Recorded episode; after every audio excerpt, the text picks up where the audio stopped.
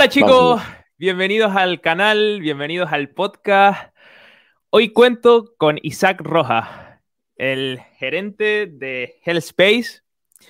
Antes que nada agradecerle porque esté aquí compartiendo una mañana de sábado con todos nosotros y hablando un poquito sobre Hellspace y sobre salud en tiempos de COVID.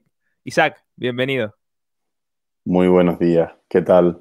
¿Cómo va todo? Muy bien, bien. Aquí con ganas, a ver, de, que dispares.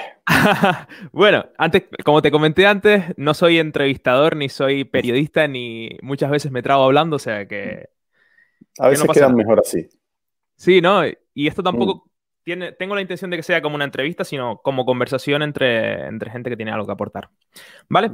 Bueno, ¿quién es Isaac Rojas? Cuéntanos un poquito, ¿cómo te definirías? Bueno, pues una persona trabajadora, dedicada en cuerpo y alma a la profesión y, fácilmente eh, ilusionante con cosas del trabajo, con cosas que tienen que ver con nuestro trabajo, eh, apasionado a tope, eh, yo creo que en casi todas las facetas de mi vida, pero sobre todo como el 100% de lo que hago, casi el 90% de lo que hago está dedicado al trabajo, pues tengo que decir que apasionado en mi trabajo, pero la verdad es que luego con mi pareja, con los amigos, cuando hacemos lo que sea, también soy una persona apasionada. Y luego, tipo sociable, creo, abierto siempre a buenas conversaciones, a buenos, a buenos debates, yo qué sé, no sé. Creo que ese soy un poco yo y creo que también esa es un poco la empresa, creo. Una empresa, ahora hablaremos de ella. Sí. Eh, ¿Cómo son tus formaciones? Es decir, ¿qué, estudiaste? ¿Eres eh, entrenador o...? Yo eh, comencé la universidad, año 99, en el grado de lo que hoy es el grado de Ciencias de la Actividad Física y Deporte, antiguamente la licenciatura de Educación Física, en Las Palmas de Gran Canaria y acabo los últimos créditos de carrera en, la Universidad Carlo Bo de Urbino en Italia. Termino allí, que es donde el gran Carmelo Bosco daba clase y donde para mí era un reto conseguir aquella beca para estudiar allí.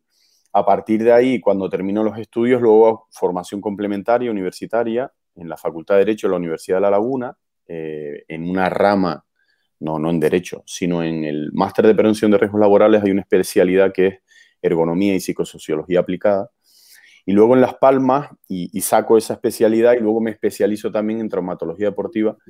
Y aunque tiene la coletilla, que a mí no me incumbe, de cirugía ortopédica, también lo hago en la Facultad de Medicina de Las Palmas de Gran Canaria. Pero eso es titulación de, posgrado y de curso de doctorado. Y en la actualidad, pues, hombre, la formación continua forma parte de nuestra vida, como tú eh, entiendes perfectamente. Y luego de formación, pues, en todos estos años yo ya llevo un poquito más de la mitad de toda mi vida dedicado a esto, em, pues te puedes imaginar, muchas formaciones. Actualmente doy clase en diferentes másteres de especialización en, España y en Portugal. Eh, principalmente centrada la formación que doy, las clases a, patologías, ejercicio físico, eh, readaptación de lesiones, alto rendimiento deportivo, ¿no? Son un poco las ramas con las que uno trabaja en la parte educativa. Qué interesante. Y luego la empresa. Y luego, eso, eso, de eso vamos a hablar hoy. En la charla de hoy vamos a hablar sobre, sobre Hell Space, sobre todo, y sobre la salud en tiempos de COVID. Eh, ¿Cómo nace Hell Space?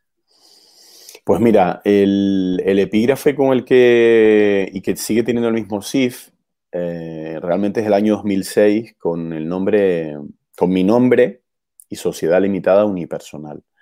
Luego de mi nombre completo y ese SIF, eh, paso a una cosa que se llamaba entrenamiento integral, dedicado exclusivamente al entrenamiento personal, a la promoción de la actividad física y a la docencia. Así está puesto en el, en el epígrafe en la Cámara de Comercio en aquella época, que según me comentaban, pues era un poco la primera empresa en Canarias que tenía el epígrafe de entrenamiento personal, año 2006. Entonces se llamaba entrenamiento integral. Y luego estar trabajando con Tecnogym, que sigo trabajando con la multinacional a día de hoy todavía, en el año 2011 sale la idea de espacio de salud, ¿no? de, Health Space y además de crecer. Luego de estar trabajando en el grupo Innova Canarias eh, y haber dejado en stand-by durante tres años la que era mi empresa, vuelvo a abrirla creciendo eh, en equipo humano con Lauren Hernández y con Javier Luna y creciendo también en capital social y cambiando a Health Space. Eso te hablo 2011-2012. Y a partir de ahí comienza la carrera de la empresa en una serie de proyectos que nos habíamos planteado, comenzando a trabajar en el Hospital San Juan de Dios de Tenerife, dentro del hospital, con entrenamiento personal y trabajando de la mano de la fisioterapia para la, para la aplicación del concepto de ejercicio físico en la prevención de enfermedad como en el tratamiento de la enfermedad, eh, sobre todo la enfermedad crónica, de la persona que vive con, diabetes, con hiperlipidemia, con trastornos metabólicos de, otra índole o con problemas de cardiopatías, etcétera, etcétera. Y ahí empieza como marca un poco. Y luego ya el resto, el centro de entrenamiento en Santa Cruz, el Space Cubo, llevamos el Club Oliver y equipos de, eh, de alto rendimiento deportivo, sobre todo en baloncesto, en vóley, jugadores de fútbol y proyectos públicos, como fue en su día Madurez Activa, que tuvimos 1.500 mayores en el Ayuntamiento de Santa Cruz eh, o con otros municipios. Y ahí ya estamos pues corriendo sin parar hasta el día de hoy, 2021, que lo pienso y, digo, madre mía. Que, da un poco de vértigo, ¿no? vértigo todo lo que hemos hecho eh, y lo rápido que ha pasado el tiempo y la especie de impresión que se le queda a uno de que no hemos hecho todo lo que teníamos que haber hecho. Entonces, ¿Tienes esa sensación? Sí, sí, sí. Sí, sí. Pero, pero eso yo creo que es una característica mía y es de la que me acusan mogollón de veces. De inconformismo. De, tener siempre la sensación de que no hemos acabado. De que queda por hacer, de que queda por hacer, de que queda por hacer. Entonces, menos mal que no son, todo el equipo no son así. Solo soy yo porque eso considero que es un trastorno y que, y que genera trastorno, además. ¿no? Imagínate tener a alguien ahí todo el día. esto no está, esto no está, esto no está. Oye, me interesa el tema de que comentaste de que empezaste dentro de un hospital dentro de un hospital. Empecé como en la empresa, perdona, con la empresa en aquella época que no lo dije y creo que hay que decirlo, en Body Factory en Tenerife. Eh, ahí crecí como empresa y como eh, persona profesional. ese sería tu primer, ese sería tu primer trabajo como asalariado, por así decirlo, ¿no? Exactamente, y como autónomo, ¿eh? que desde el minuto uno casi se puede decir que estoy como autónomo. Entonces, a partir de ahí, eh, con Body Factory, con Body Factory a nivel nacional también tengo eh, mucho trabajo, luego con la franquicia, quiero decir, ahí empiezo profesionalmente. Es cuando cambiamos a Health Space y cuando crecemos en capital social y humano, cuando empezamos dentro del Hospital San Juan de Dios, de Tenerife, año 2011-2012. Buenísimo.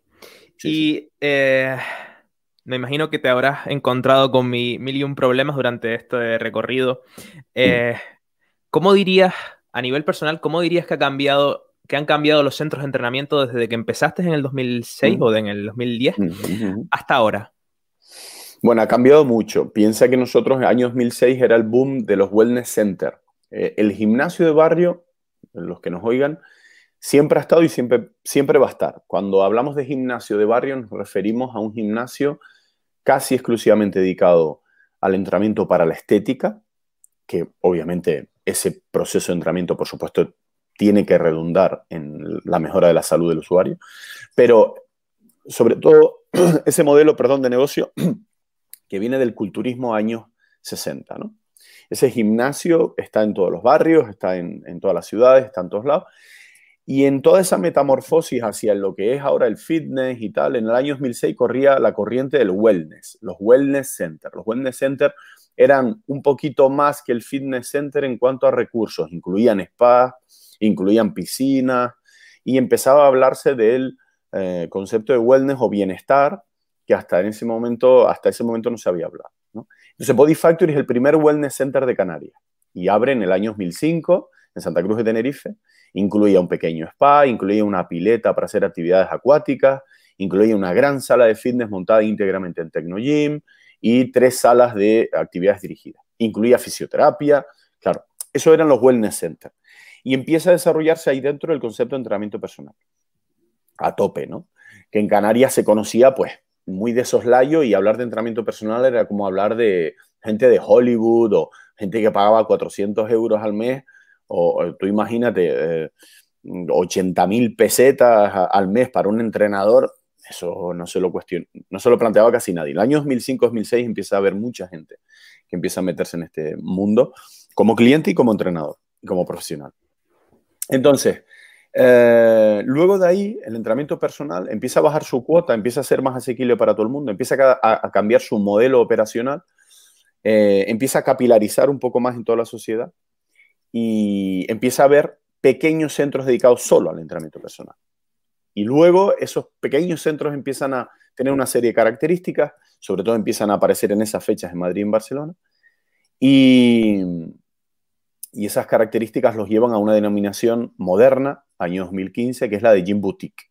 Los Gym Boutique tienen como know-how sobre todo el entrenamiento personal en grupos reducidos, ya no individuales, sino en grupos reducidos. Y ese es un poco el know-how de Health Space en todo momento, tanto dentro del hospital, como en Health Space Centro de Entrenamiento, como en Health Space Cubo, o ahora en Health Space Físico. Lugares donde, dependiendo de las características del modelo de negocio, damos una atención que va en una ratio de 1,1 a 1 a 3 por profesional y número de clientes a 1,8, 1,12, ¿no? Dependiendo, que puede ser el centro de entrenamiento. Claro, el concepto de personalización se transforma en todo el proceso, de, una serie de características que tiene el 1.1 al 1.3 como mucho, al 1.12 que no tiene nada que ver, ¿no? Pero queremos siempre insistir en la parte de personalización de lo que es ejercitarse físicamente. Y ahí es donde estamos que dentro de esa transformación, los últimos ocho años, ha aparecido CrossFit, ha aparecido calistenia, ha aparecido Animal Training o Animal Flow, ha aparecido una serie de conceptos, Paleo Training, que son estos lugares donde las ratios son 1,20, 1,15, 1,30 y que le han rascado o quitado mucho cliente al, fitness o al wellness fitness de aquella época que te contaba, finales del año finales del año 2000, 2010, en esa franja, ¿no? Y eso es donde estamos ahora. Y ahora hay una mutación muy grande también del, club de grandes superficies, ¿no? De que tiene una gran superficie. Clubes como puede ser, no sé, Alta Fit, Go Fit, eh, eh, Grupo Solventia y todos estos, ¿no? ¿Y cuál es tu opinión acerca de los, de los gimnasios estos tipo CrossFit, eh, Paleo Training, eh, todas estas modas, bueno, modas, modas no, pero todos estos... Modas, eh, pero, pero que ya se han quedado, o sea, han venido para quedarse, no se van, ¿no?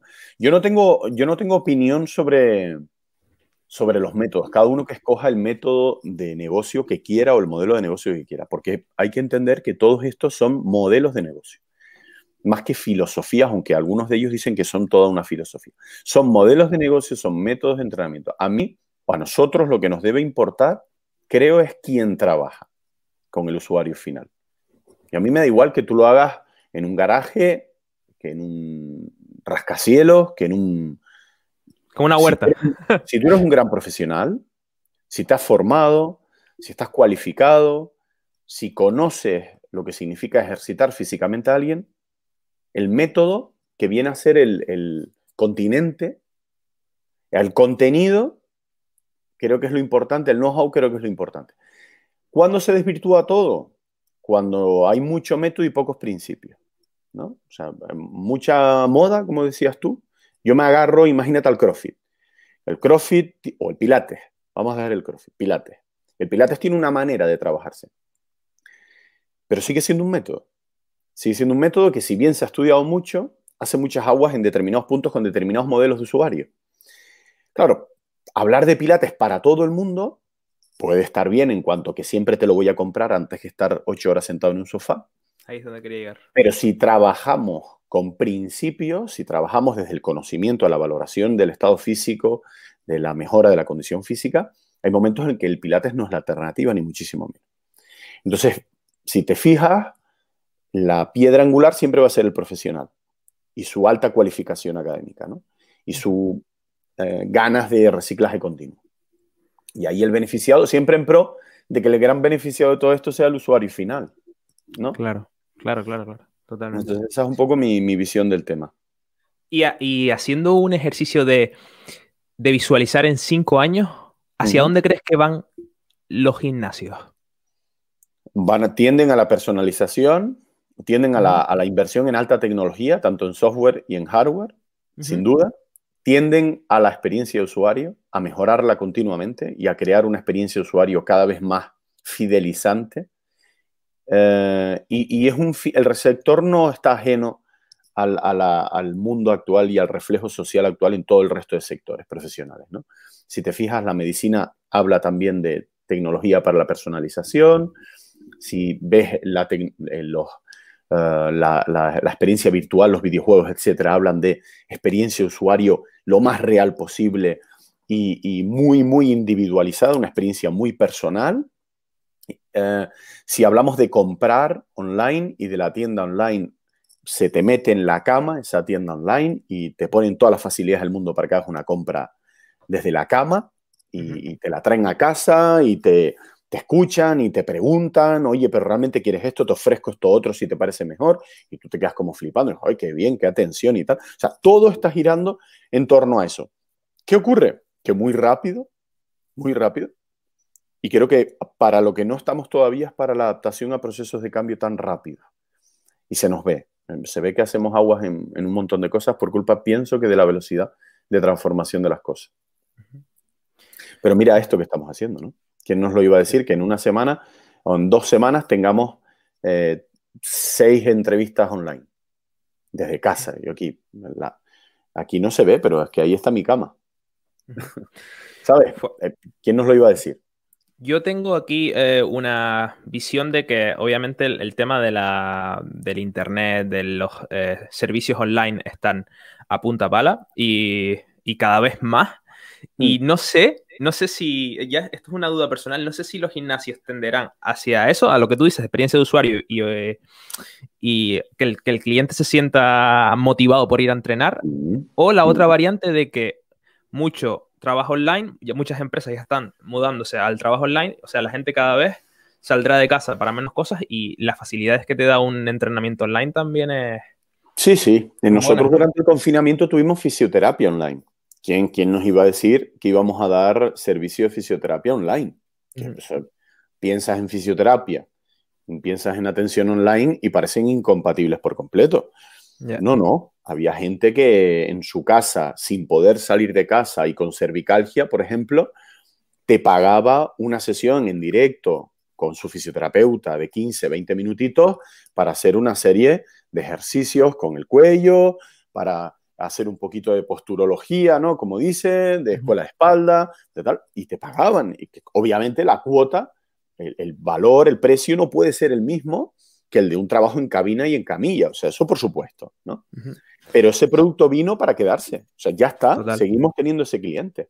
Sí, sí, sí. ¿Que desvirtúa lo otro? Para nada. Yo creo que es una oportunidad enorme de quienes estamos en la punta de lanza de la salud, porque hay que pensar que estamos en el comienzo del círculo y al final del círculo de lo que es salud, estamos entrando en casas donde antes no íbamos a entrar.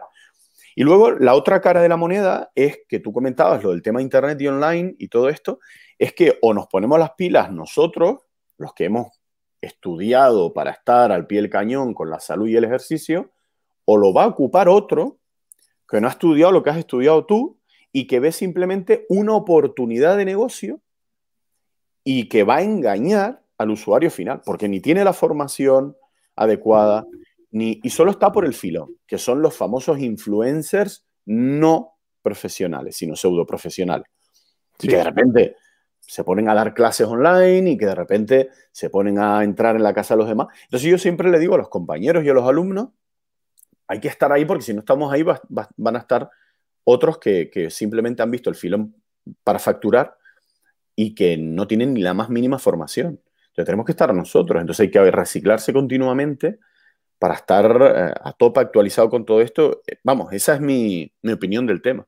Sí, yo aquí también metería algo que salió en un podcast de hace dos semanas o así, que es, claro, nosotros somos los, profesionales que debemos eh, divulgar estos conceptos, ¿no? Pero el problema es que muchas veces el profesional sanitario, sobre todo, no cuenta con la con la teoría o no cuenta con los conocimientos de marketing como para llegar a, esos, a esa gente, ¿sabe? Y por eso es porque nos ganan camino los influencers, ¿no? Sí, claro, totalmente. Totalmente. Entonces, yo por eso desde hace años, cuando dábamos formación a, a profesionales del sector del entrenamiento personal, para mí era vital ver estrategias de marketing, conocimiento del mercado comercial, conocimiento del mercado online, porque esto tarde o temprano iba a llegar. Iba a llegar. Nos ha tenido que poner una pandemia, perdón, en, el centro de la palestra con todo esto y sacar las vergüenzas a más de una y a más de uno.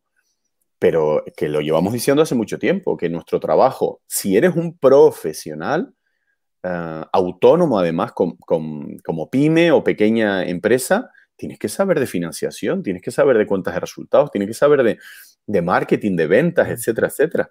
Fisioterapeutas, entrenadores personales, licenciados en ciencias de la actividad física y el deporte, o sea, cualquiera de ellos tienen que saber de esto. ¿Lo meterías en la universidad, Isaac? Como, como, asignatura. Hombre, hombre, hombre. ¿No lo meterías tú?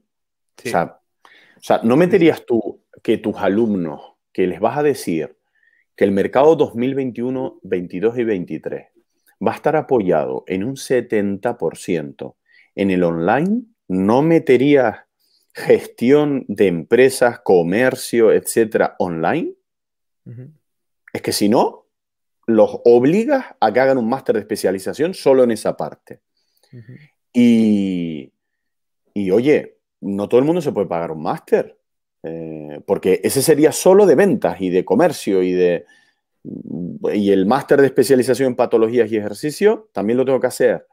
Entonces yo creo que la universidad tiene que ser eh, bueno, se tiene que actualizar el Bademecum de todas las carreras, sobre todo porque esto va tan rápido y la universidad, desgraciadamente, por sus procesos internos, que los conozco, pues no va tan rápido. Entonces, bueno, pero yo creo que sí, que tiene que estar, igual que tiene que estar en fisioterapia, el, concepto de, ejercicio físico, no solo, no solo eh, en la dosis que se está viendo actualmente de terapia, pues para cruzados, para prótesis, para eh, neuropatía, sino un poquito más profundo. Igual que en el grado de ciencia de la actividad física y el deporte, se tiene que ver con más profundidad la ejercitación física para todas las principales patologías que provocan mortalidad en nuestro país. O sea, las cinco primeras, quitando el tabaquismo, pues cardiopatía, hiperlipidemia, eh, cáncer, y se tiene que ver. Se tiene que ver para saber cómo tratar el concepto de entrenamiento para la enfermedad para la prevención como para después del tratamiento sanitario. O sea, la persona cardiópata lleva unas 20, 25 sesiones de cicloergómetro después de un infarto, por ejemplo, y, luego le dicen, chao pescado. Como que chao pescado, si, tuve un infarto hace un par de meses. ¿Qué hacen? Voy a un gimnasio para seguir en forma. Vale, pero ¿quién te va a encontrar en ese gimnasio? ¿Quién te va a recibir, quiero decir? Entonces, la persona que te vaya a recibir, más vale que tenga formación en ejercicio físico y cardiopatía. Esto se tiene que incluir en ambas carreras, sin duda. O sea, no, no solo la línea de, de, terapéutica, esas 25 sesiones, cómo deben ser en calidad y, cantidad, sino en cómo programar ese... Bueno, por aquí tengo un libro que es muy interesante. Aprovecho que me lo tengo aquí en la mesa. Bueno, o sea, cómo, cómo y de qué manera programar, qué tipo de estímulo para la prevención de la enfermedad o para la prevención de recidivas en cualquiera de los problemas con los que se encuentre nuestra gente, ¿no? Sí, yo ahí estoy, totalmente de acuerdo. El tema de, la renovación eh, inmediata que necesita el sistema de, mm. educación es, brutal, es brutal. Bueno, continuando con el tema de, de Hell Space, que me interesa saber sobre todo eh, cómo se trabaja ahí dentro. ¿Qué es esto? Yo muchas veces veo las publicaciones en, redes sociales y veo Espíritus el Space, Espíritus el Space. Yo creo que ya has comentado un poco tú el, tema de, la, de cuál es tu visión de salud y demás, pero ¿cómo definirías ese concepto o ese Espíritus el Space? Eh, el Espíritus el Space tiene, tiene un, para nosotros, eh, y, no lo hemos comentado, el Espíritus Health Space es... Eh, está centrado en la definición de lo que es la experiencia de usuario. Familia o tribu, tribu, y salud no solo cuando estás con nosotros, sino cuando no estás con nosotros también. O sea, personas que están pensando en su salud continuamente y viven una vida en pro de la salud, de su propia salud y la de su familia. Nosotros, desde el Espíritu Health Space, lo que queremos es, lo que queremos es educar educar en salud. Entonces, el alcohol, educamos en salud. Eh, caminar por nuestra tierra, monte, playa, eh, eh, educamos en salud. comer, educamos en salud. Ejercitarse y hacer deporte recreacional, educamos en salud. Tratamos que desde el Espíritu Health Space seamos una tribu en la que damos ejemplo en cada uno de esos ítems. No solo con la sentadilla, el push-up y los bíceps. Que no quede ahí. Eh, no me vale de nada que nuestro cliente fuera un tío que se pone súper cachas y se droga los fines de semana. Claro. Yo no, yo no entiendo eso. ¿no? Yo no entiendo eso de que tú vayas al gimnasio tres veces a la semana y todos los viernes te cojas una borrachera. Eso no, ese no es el espíritu del Space. ¿no? Claro. Entonces, a la visión de salud con un carácter holístico. Buenísimo. O sea, que tu público objetivo, por así decirlo, está muy, lo tienes muy concreto, ¿no? Eh, está muy especificado. La población, si me apuras, nuestro público es la población que ha estado desatendida los últimos 30 años desde la industria del fitness. ¿No? Había mucho hombre y mucha mujer que no iba a un gimnasio porque yo es que yo para tener, a mí no me gusta eso de los músculos. Y es que era normal que entendieran eso, porque eso era lo que vendía la industria. No lo habían educado. claro, no iban al gimnasio porque hacer zumba, aeróbic, hacer pecho, bíceps, no estaba para ellos. No, señor. Usted tiene que venir aquí por una cuestión de salud, para prevenir la enfermedad. Entonces hay que cambiar todo el lenguaje que está en torno a esa conceptualización y, por eso es nuestro, nuestro invento este del espíritu Health Space, que es eso, es hablar en términos siempre de salud y claro, salud también emocional. Por eso familia, por eso hay mucha red social en nosotros, por eso hay mucha conversación, mucha foto simpática, mucha historia personal para inspirar, para que esto es humano, esto es salud desde lo más básico a lo más alto del término salud. Que no quiere decir que en los anteriores gimnasios no hubiera humanidad, que no quiere decir que en los anteriores gimnasios no hubiera conversación, ¿no?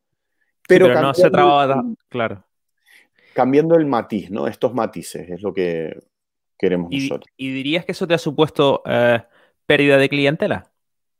Sí, sí, sí, claro. O, incluso has llegado a decir gente, mira, mm, no sé si puedes llegar a decir eso, pero... Sí, sí, eso lo hemos dicho nosotros. O sea, la gente viene, por ejemplo, al centro de entrenamiento, al Space Centro de Entrenamiento, y han dicho, ah, qué chulo, esto es un centro de CrossFit. Y decimos, no, no, no. Esto no es un centro de CrossFit. No por nada, sino que no es un centro de CrossFit. Entonces, de repente se quedan como embajonados. ¿no? Porque venían buscando un centro de CrossFit, habían oído hablar de Health Space y querían que era eso. Ha pasado poco, pero ha pasado. Y entonces, al decirles qué hacemos, cómo hacemos y tal, no se han dado de alta. Pero, pero bueno, no hay problema. Pero tú, pero tú como, como gerente o como trabajador, nunca, nunca te has visto en la situación de decir, mira, mm, eh, esta cosa, eh, o sea, esto no lo hacemos aquí, mejor búscate otro gimnasio. Así con, con esas palabras. Pilates, ¿no? Mucha gente, ay, qué guay, que me encanta el sitio y tal. ¿A qué hora son las clases de Pilates? no, en el centro de entrenamiento no tenemos clases de Pilates. le ves el rictus, ¿no?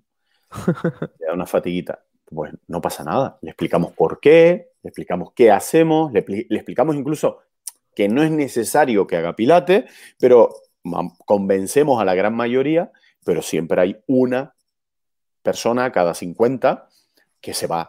Entonces nosotros no nos, no nos embajonamos por eso, porque nos ha ido bien, nos sigue yendo bien y porque cada vez más cala en la gente que son más importantes los números que no los nombres, que son más importantes el control de la ejercitación física a través de la ciencia y los números que no la etiqueta comercial de un determinado nombre, ¿vale? Que es lo que se ha vendido en nuestro sector continuamente. ¿Vale? Entonces, eh, me acuerdo en la época antiguamente, ¿no?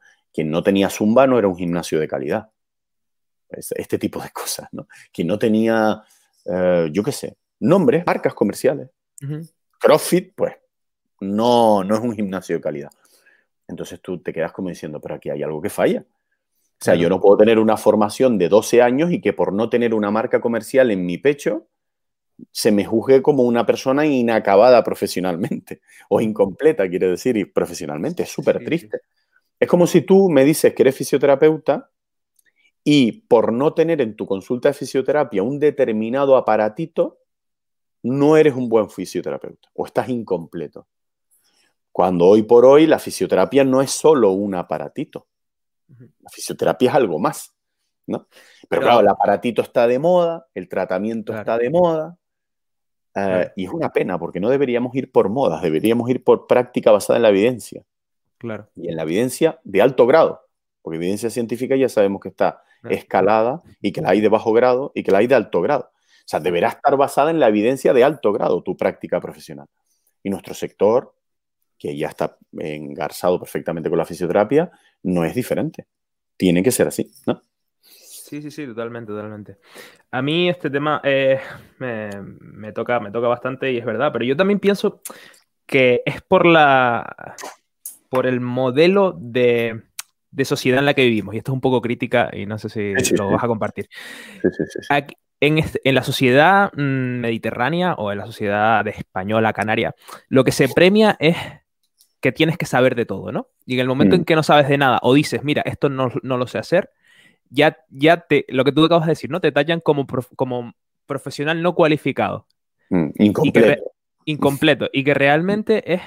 Yo soy de la visión de que pienso que las, profesiones sanitarias o los gimnasios también tienen que tener la especialización, ¿no? Entonces, cuando un profesional sea más especializado en, en, alguna técnica o alguna terapia o algún modelo de entrenamiento, pues mejor será en, esa, en ese punto, ¿no? Pero esto la sociedad no lo entiende, no entiende que no podamos saber de todo.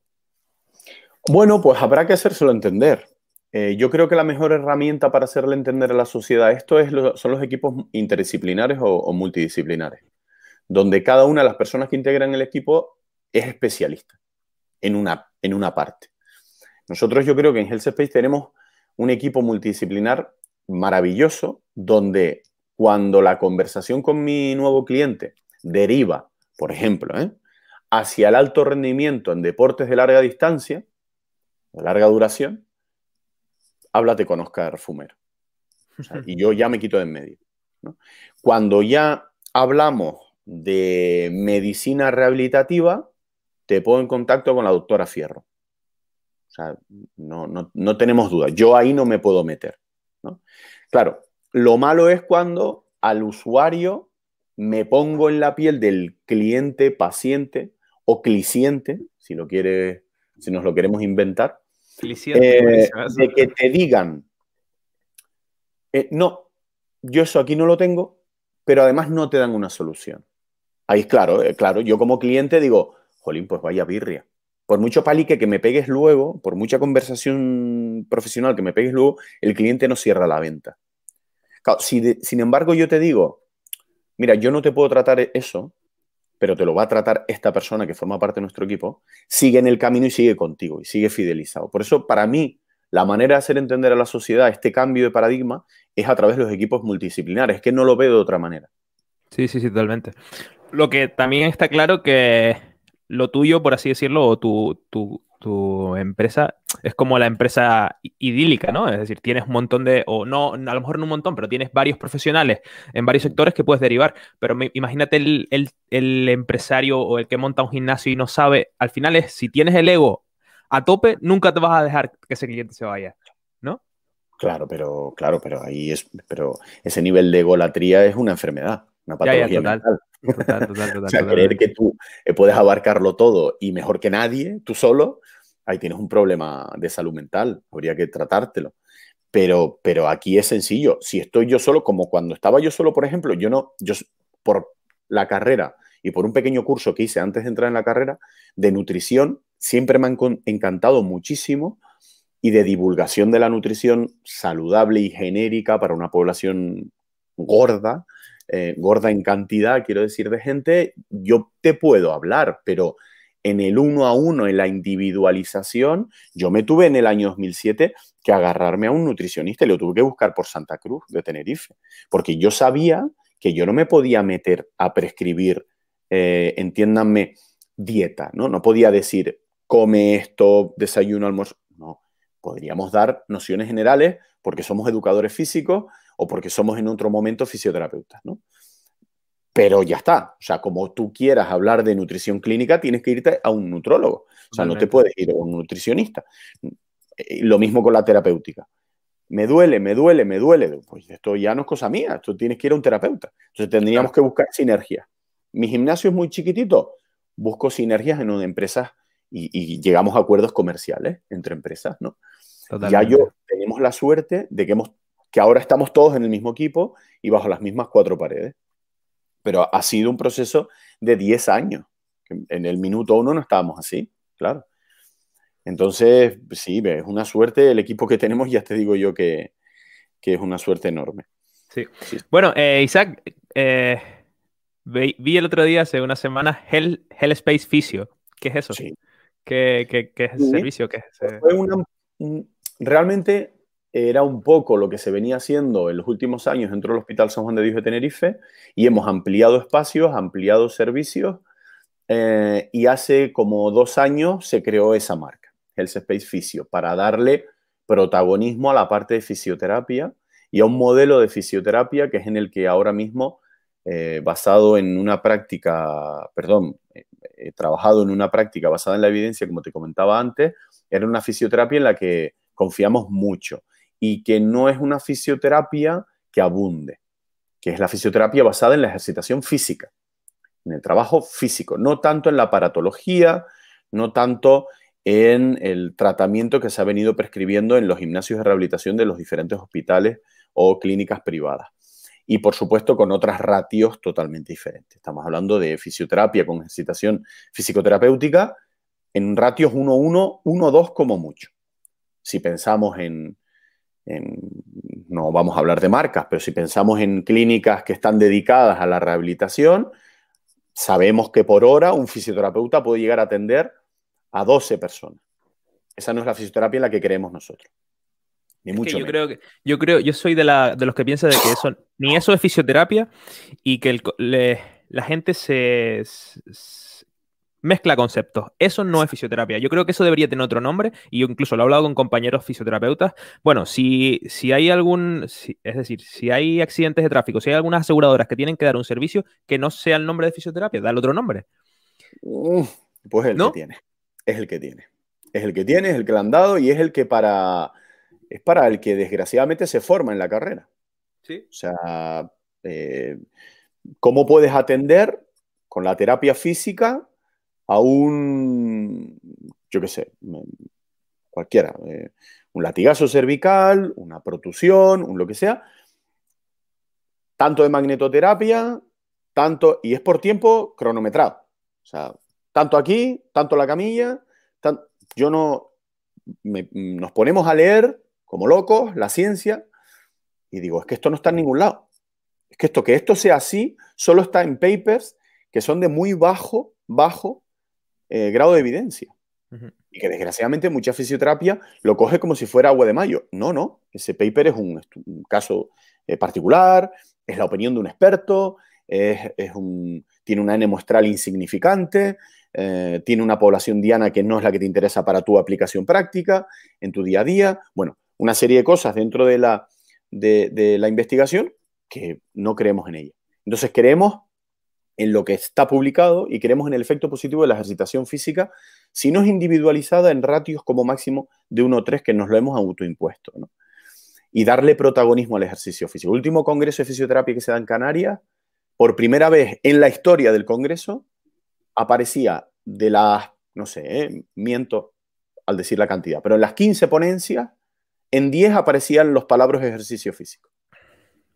Tú te ibas a congresos 2010, 2015, ejercicio físico, en Congreso de Fisioterapia no aparecía en una ponencia de algún ¿no? Eh, experto que venía y tal. O sea, está clarísimo ahora el papel que tiene el ejercicio físico en la enfermedad, pero hay que formarse desde la universidad y hay que saber qué significa esto, porque ejercitarse físicamente para el tratamiento de una enfermedad no puede ser te veo 10 minutos, dos veces a la semana. No puede ser. Entonces hay cada vez más, más investigadores súper aplicados en esto. Eh, está Sebastián ahí en la Universidad Europea, está en la Universidad de La Laguna, personas muy actualizadas, muy de actualidad y con una fisioterapia eh, basada en la evidencia que es en la que queremos nosotros o en la que queremos nosotros aplicar en el ejercicio profesional. Y, bueno, e, esa es nuestra idea y ese es el Space Fisio.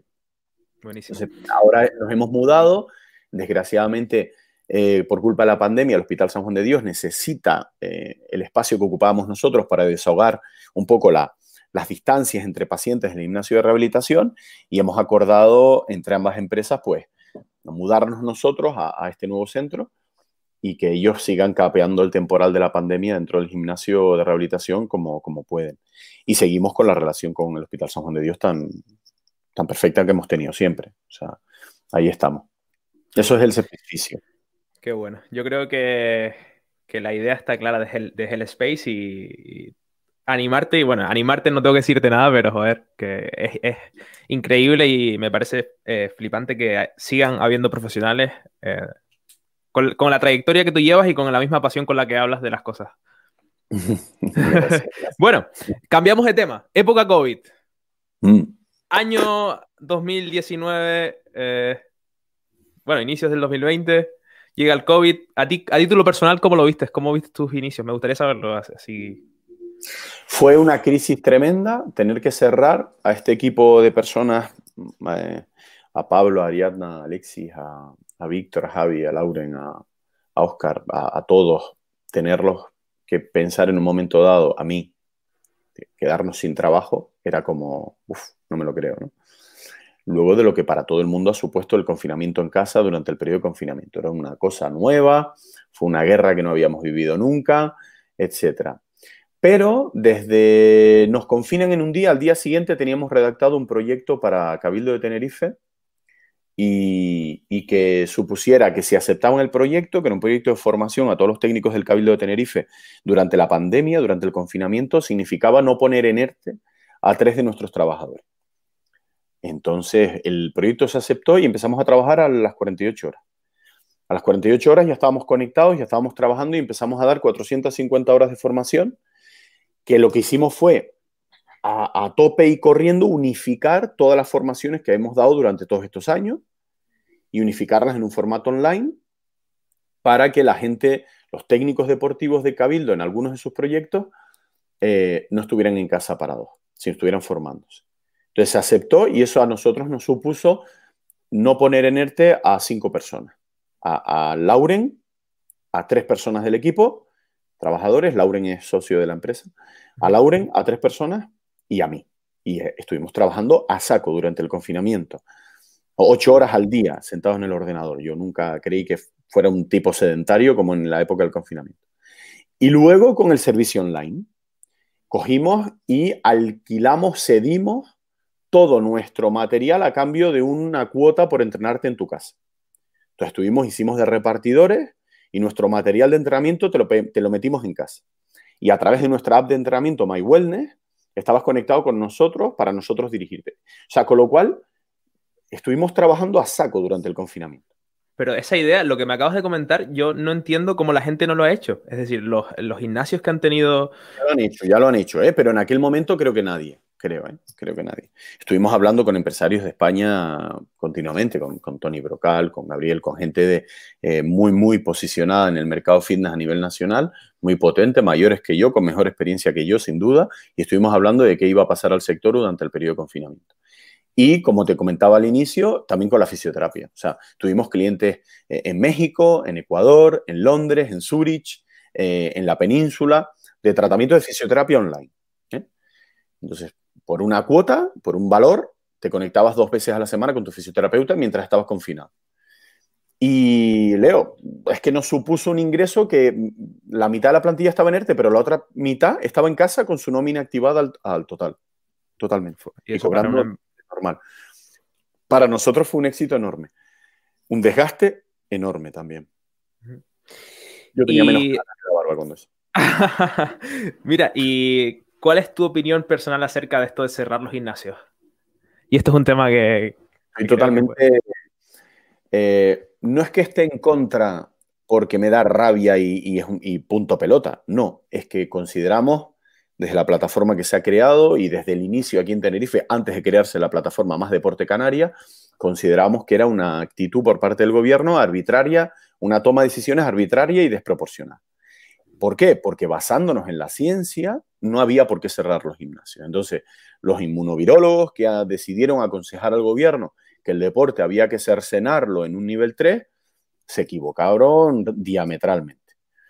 Entonces, ahora, con el empuje que se está haciendo en la plataforma, con científicos dentro de la plataforma, con personas del deporte y de la política de todos los colores dentro de la plataforma más Deporte Canarias, lo que se está es tratando de ayudar al gobierno en decir, mira, La ciencia dice esto.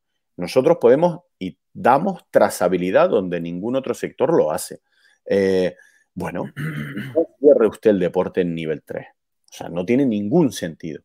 Haga que se cumplan las medidas sanitarias, mascarilla y distancia de seguridad, incluso bajo techo, cualquiera puede estar ejercitándose físicamente tres horas a la semana controlando la ratio, controlando aforos en las superficies grandes, en los centros de entrenamiento, es una estupidez controlar aforos. O sea, pues si yo meto como mucho a cuatro personas, ¿cómo me vas a decir que meta una? Cuatro.